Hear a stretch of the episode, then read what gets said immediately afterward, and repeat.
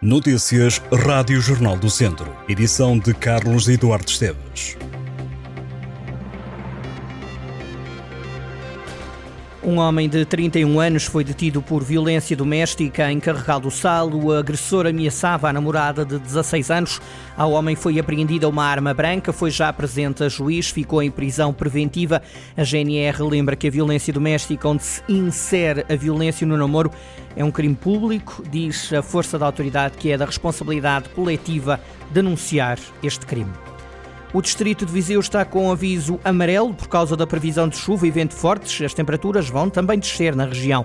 O tempo vai estar condicionado devido à depressão Babet. A superfície frontal fria trazida por esta depressão dará origem à precipitação por vezes forte e persistente e vento do quadrante sul com rajadas fortes no litoral e nas terras altas. Esta quinta-feira é esperado um novo agravamento do estado do tempo. A temperatura também deverá descer. O IPMA também alerta para o facto de a chuva acumulada até sexta-feira poder atingir valores muito significativos.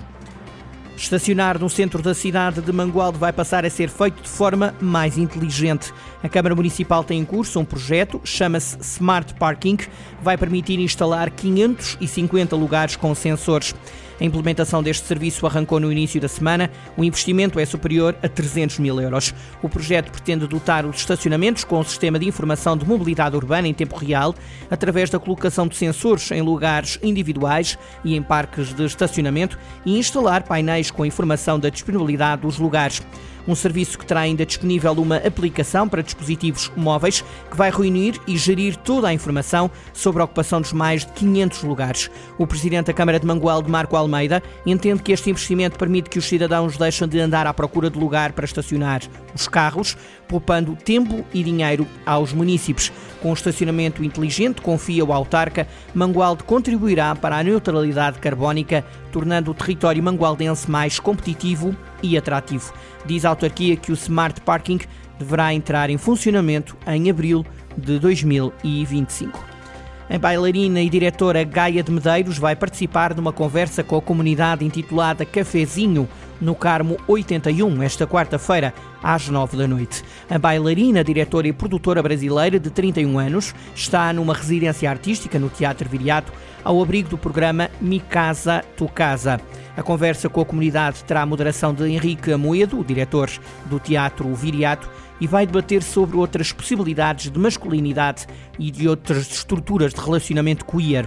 Gaia de Medeiros é conhecida pelo trabalho na pesquisa dos cruzamentos entre a palavra e o corpo, o privado e o público, o íntimo e o social, assim como qual o lugar do drama na contemporaneidade. Fundou a Braba, a plataforma, a fim de viabilizar ações criativas direcionadas e protagonizadas por pessoas trans não binárias.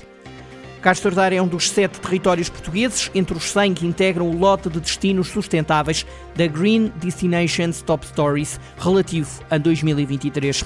A última rota da Transumância serviu de mote para a candidatura promovida pela Câmara de Castro Daire. Os lugares foram anunciados recentemente numa cerimónia na Estónia. Entre os outros destinos nacionais selecionados são Alto Minho, Amarante, Braga, Lagos, Nazaré e Torres Vedras, juntos representam Portugal numa lista que reúne locais de vários países. Segundo a Câmara de Castro Daire, esta distinção de boas práticas resultou da avaliação de vários critérios, como a transferibilidade, nível de educação, eficácia e presença de todos os pilares de sustentabilidade. A última roda da Transumância esteve na base da candidatura municipal, que destaca como um produto genuíno e diferenciador aos olhos do mundo, reforçando assim o Estatuto de Castro Daire como um destino sustentável e de experiências únicas. A propósito da última rota da Transumância, que requeria exatamente a tradição ancestral que fazia deslocar rebanhos e pastores desde o supé da Serra da Estrela até à Serra do Caramulo, foram implementadas outras iniciativas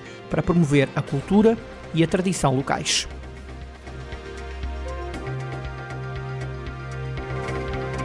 Estas e outras notícias em jornaldocentro.pt